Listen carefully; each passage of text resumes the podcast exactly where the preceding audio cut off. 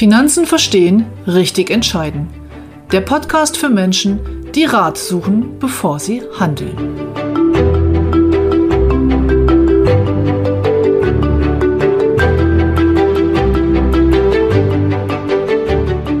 Heute geht es um die Basis einer langjährigen Kundenbeziehung und was dafür nötig ist, damit diese auch erfolgreich bestehen bleibt.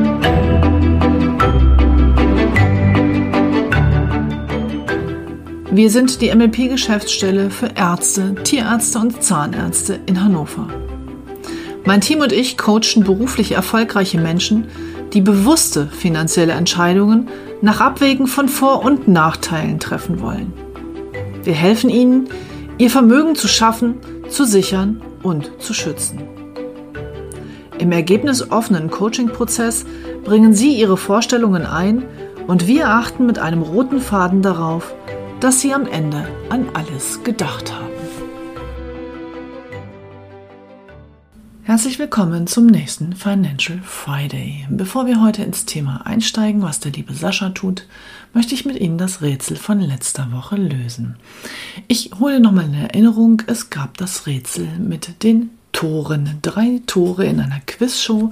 Hinter einem Tor ein Auto, hinter den anderen beiden Toren jeweils eine Ziege, die für eine Niete stehen.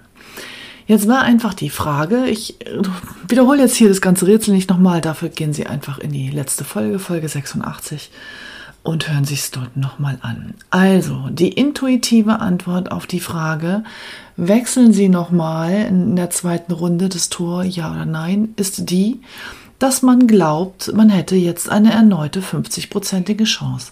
Eine Ziege ist offengelegt, das heißt, ich kann mich jetzt entscheiden zwischen zwei Toren, Tor mit einem Auto dahinter, Tor mit einer Ziege dahinter. Also gehe ich davon aus, dass ich eine 50-prozentige Chance habe, intuitiv. Das ist mathematisch aber leider falsch. Es ist sinnvoller, das Tor zu wechseln, weil das Auto mit einer 66-prozentigen Wahrscheinlichkeit hinter dem anderen Tor steht. Wie kommt das? Nun, in Runde 1 habe ich die Wahl zwischen, zwei, äh, zwischen drei Toren das heißt, ich habe eine 66-prozentige Wahrscheinlichkeit, dass ich mich für eine Ziege entscheide, also für eine Niete. Es ist also doppelt so hoch die Wahrscheinlichkeit, vor einem Tor zu stehen, ein Tor auszuwählen, hinter dem sich eine Ziege befindet, als das Tor zu finden mit dem Auto. Das bedeutet, in Runde 2, wenn ein Tor schon weggefallen ist, muss ich davon ausgehen, dass ich mit einer größeren Wahrscheinlichkeit vor einem Ziegentor stehe. Wenn also die Wahrscheinlichkeit doppelt so hoch ist, dass die erste Wahl, die ich getroffen habe, bei einer Ziege gelandet ist und jetzt die zweite Ziege wegfällt, dann ist es natürlich die gleiche Wahrscheinlichkeit, dass sich hinter dem dritten Tor das Auto befindet. Das heißt, dadurch, dass der Moderator weiß, was hinter den Toren ist und definitiv in der zweiten Runde eine Niete herausnimmt, erhöht sich meine Chance, dass das Tor dann, dass das Auto hinter dem dritten Tor ist, erhöht sich nicht, sondern sie bleibt bei 66 Prozent.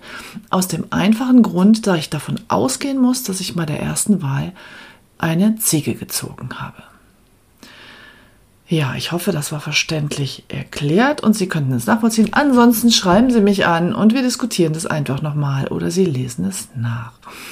Also, dadurch, dass ich in der ersten Runde die Wahrscheinlichkeit von 66 Prozent habe und dann eine Ziege wegfällt, bleibt die Wahrscheinlichkeit bei 66%, Prozent, dass das Auto hinter der anderen Tür ist. Und jetzt gehen wir über zum Thema Erwartungen und Erwartungshaltung in der Beratung.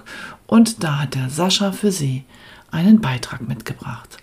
Bis dahin verbleibe ich mit besten Grüßen Ihre Ute Grebe-Thiel spannend zu sehen, wie Logik und Wahrscheinlichkeit nicht immer zusammenpassen. Intuitiv hätte ich auch anders geantwortet. Insofern, äh, all diejenigen, die nicht richtig gelegen haben, machen sich nichts raus. Ich würde mal sagen, das geht den meisten so. Bei mir geht es heute um die gegenseitige Erwartungshaltung. Was ist das? Und vor allem, wie wichtig ist das in der Beratung an sich? Und wenn man sich mit dem Thema auseinandersetzt, dann stößt man zwangsläufig auch auf Benjamin Franklin. Der hat nämlich schon mal gesagt, dass ähm, nichts mehr schmerzt als fehlgeschlagene Erwartungen. Und nicht wenige Menschen haben eine sehr, sehr hohe Erwartungshaltung an vielerlei Dinge. Meistens werden die aber gar nicht hinterfragt. Und das führt langfristig zu Enttäuschungen, trübt vor allem den Blick auf Chancen und vor allem auch auf Chancen bei uns in der Beratung. Andersherum kann der Erfolg in der Beratung aber auch nachhaltig beeinflusst werden, wenn man sich nämlich realistisch mit seinen Erwartungen und Möglichkeiten auseinandersetzt und ähm, dies auch nicht als Einbahnstraße betrachtet. Doch was ist das eigentlich genau, Erwartungshaltung? Es ist ja ein sehr schwammiger Begriff, ein sehr ja nebulöser Begriff für manche und im Englischen nennt man das Expectations, das kennt der eine oder andere und bedeutet letztendlich nichts anderes als eine Haltung, die aufgrund einer bestimmten Erwartung geprägt ist.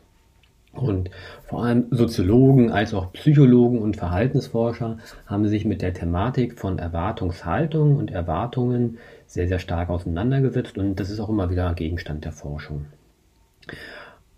Erwartungen und Enttäuschung, das sind zwei Paare, die dicht beieinander liegen, aber sehr, sehr konträr sind.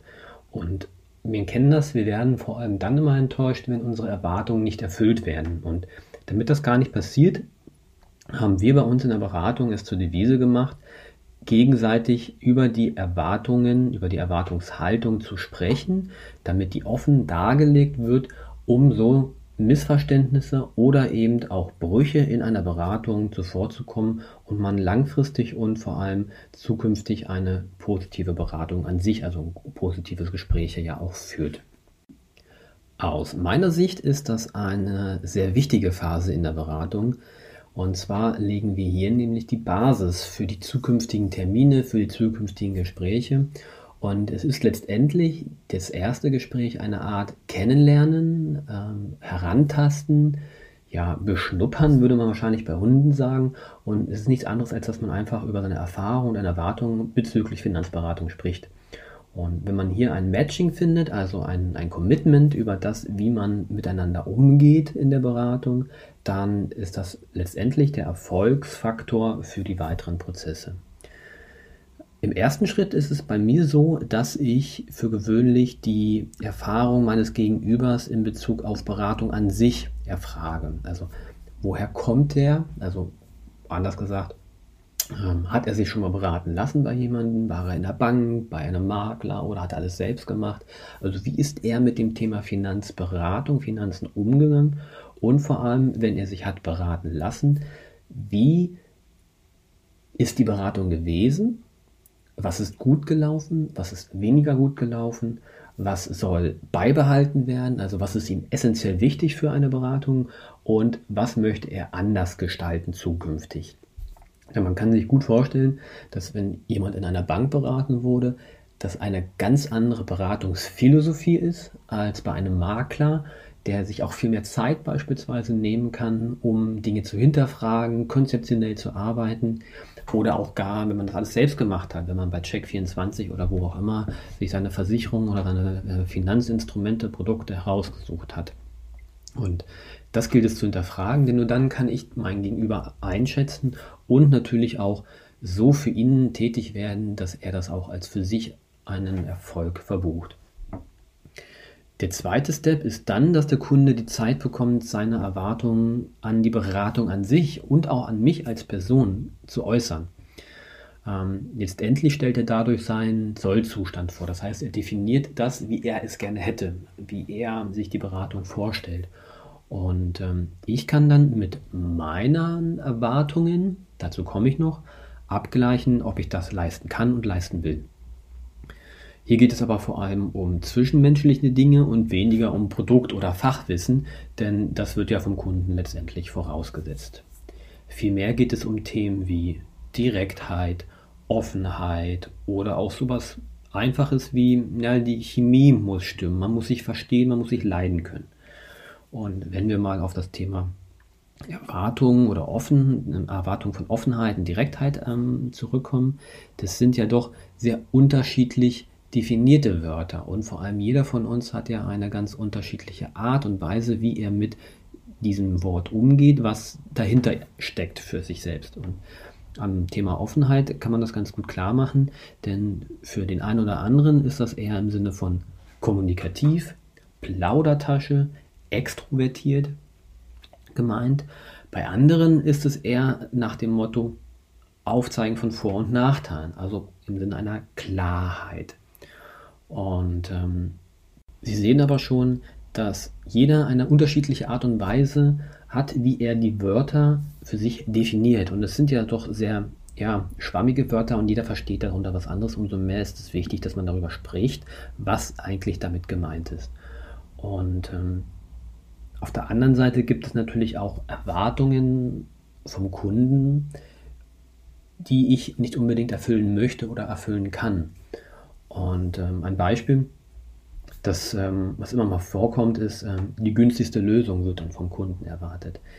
Ähm, ja, das kann ich sicherlich verstehen, dass, es, äh, dass Kunden nicht unbedingt unnötig viel Geld für etwas ausgeben müssen, aber sie dürfen das nicht immer unter dem Aspekt des Preises betrachten, denn aus meiner Sicht ist das Preis-Leistungs-Verhältnis viel entscheidender. Die günstigste Lösung ist nicht immer die beste, die teuerste muss aber auch nicht immer die beste sein. Und hier geht es im Beratungsprozess, vor allem im Gesamtkonzept, zu analysieren und zu schauen, was ist für den Kunden vom Preis als auch von der Leistung her das ideale Verhältnis. Denn ich bin nicht Check24, bei mir geht es nicht um das günstigste, sondern um das bestmöglichste innerhalb eines Konzeptes. Und so eine Erwartungshaltung, dieses Gespräch ist aber nicht eine Einbahnstraße, sondern es beruht aus meiner Sicht immer auf Gegenseitigkeit.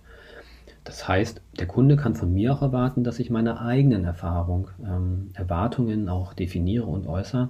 Denn nur dann kann er auch für sich ein Matching, ein, ein ja, ein Commitment ähm, herausfinden, ob er auch mit mir konform ist als sein zukünftiger Berater. Also letztendlich muss die Wellenlänge, also die Chemie stimmen. Und das ist wichtig, damit man gemeinsam den Weg finden kann und auch zukünftig sich auf Termine freut, damit man eben weiß, okay, Mensch, das ist ein Typ, der ist nicht nur fachlich fit, sondern ich mag ihn auch menschlich, ich kann mich gerne mit denen auch über sowas ähm, unterhalten. Bei mir ist es zum Beispiel wichtig, ähm, dass wir innerhalb einer Beratung offen und ehrlich kommunizieren. Und das bedeutet für mich eher, dass man ohne Umschweife sagt, wenn etwas gut und etwas nicht so gut ist und das eben direkt anspricht. Das kann man sozusagen auch als ein gewisses Feedback verstehen, was mir auch sehr, sehr wichtig ist, weil nur dann kann ich erkennen, ob ich für den Kunden auch wirklich das getan habe, was er möchte. Kunden sind sehr, sehr individuell und ich kann hier ja nicht nach dem Schema F jemandem etwas überstülpen, sondern ich muss in der Beratung, in dem Beratungsprozess herausfinden, was ihm wichtig und was ihm unwichtig ist. Und durch ein Feedback, durch eine klare, direkte Ansprache, eine offene und ehrliche Kommunikation kann der Kunde mir symbolisieren und zeigen, ja, das war genau das, was ich mir vorgestellt habe oder eben nicht. Ich vergleiche das immer ganz gerne äh, mit einem Arztbesuch. Da ist es ja auch so, dass wenn Sie eine Erkrankung haben, Sie sind beispielsweise erkältet oder haben etwas, was Sie gar nicht so genau einschätzen können, dann sagen Sie dem Arzt ja auch, wo drückt der Schuh, wo zwickt es, welche Probleme haben Sie, wie. Denn nur dann kann der Arzt ähm, die Diagnose stellen und für Sie einen Behandlungsplan erstellen. Sollten Sie das nicht tun und sich weigern, was zu sagen, dann wird es schwierig für den Arzt, die entsprechenden Therapien dann auch festzustellen. Feedback, das habe ich schon gesagt, ist also für mich ein sehr, sehr wichtiger Punkt in meiner Beratung und letztendlich auch ein für mich ja in gewisser Weise der Applaus, weil er sagt dann immer, ja, Herr, ähm, Herr Rudolph hat einen guten Job gemacht. Ist genauso, wie ich es mir vorgestellt habe. Und idealerweise ist ein positives Feedback in einer Art Weiterempfehlung auch an Freunde, Bekannte, denn das heißt dann, ist dann das ultimative Symbol für mich, dass ich meine Arbeit gut gemacht habe. Offenheit und Ehrlichkeit, das ist selbstverständlich, aber auch hier habe ich natürlich meine unterschiedliche, meine eigene Art und Weise, wie ich damit umgehe. Und offen und ehrlich ist eben auch eine Art Direktheit gemeint. Ja, Sie sehen schon, gegenseitige Erwartungshaltungen sind wesentliche Erfolgsfaktoren für die Beratung. Sie stellen letztendlich die Weichen für die zukünftige Beratung und legen dar, welche Erfahrungen als auch Wünsche der Kunde wie auch der Berater innerhalb des Beratungsprozesses hat und wie ein gemeinsames Arbeiten auch langfristig und zukünftig vonstatten gehen kann. Eine Information noch in eigener Sache. Nächste Woche ist Karfreitag und äh, das ist ein Feiertag, wie jeder weiß. Deshalb gibt es dort dann keine Episode, keine neue Folge vom Finanzen verstehen Podcast. Wir hören uns also dann erst in zwei Wochen wieder. Zu guter Letzt noch ein paar wichtige Termine, die der ein oder andere vielleicht interessant finden kann. Am 13.04. findet das nächste Webinar zum Thema Geldanlage statt und am 23.04. das nächste Webinar zum Thema Niederlassung, also Praxisgründung. Die genauen Details und Einzelheiten und der Anmeldeprozess finden Sie auf der Homepage mlp-hannover.de. Dort finden Sie auch alle weiteren Infos und zukünftige Webinare, Seminare. Wir halten Sie natürlich aber auch hier im Podcast auf dem Laufenden. Das soll es von mir heute gewesen sein. Ich wünsche Ihnen ein schönes Wochenende, einen schönen Freitag. Genießen Sie die Zeit, genießen dieses Wochenende und freuen Sie sich auf Ostern. Bis dahin, Ihr Sascha Löw.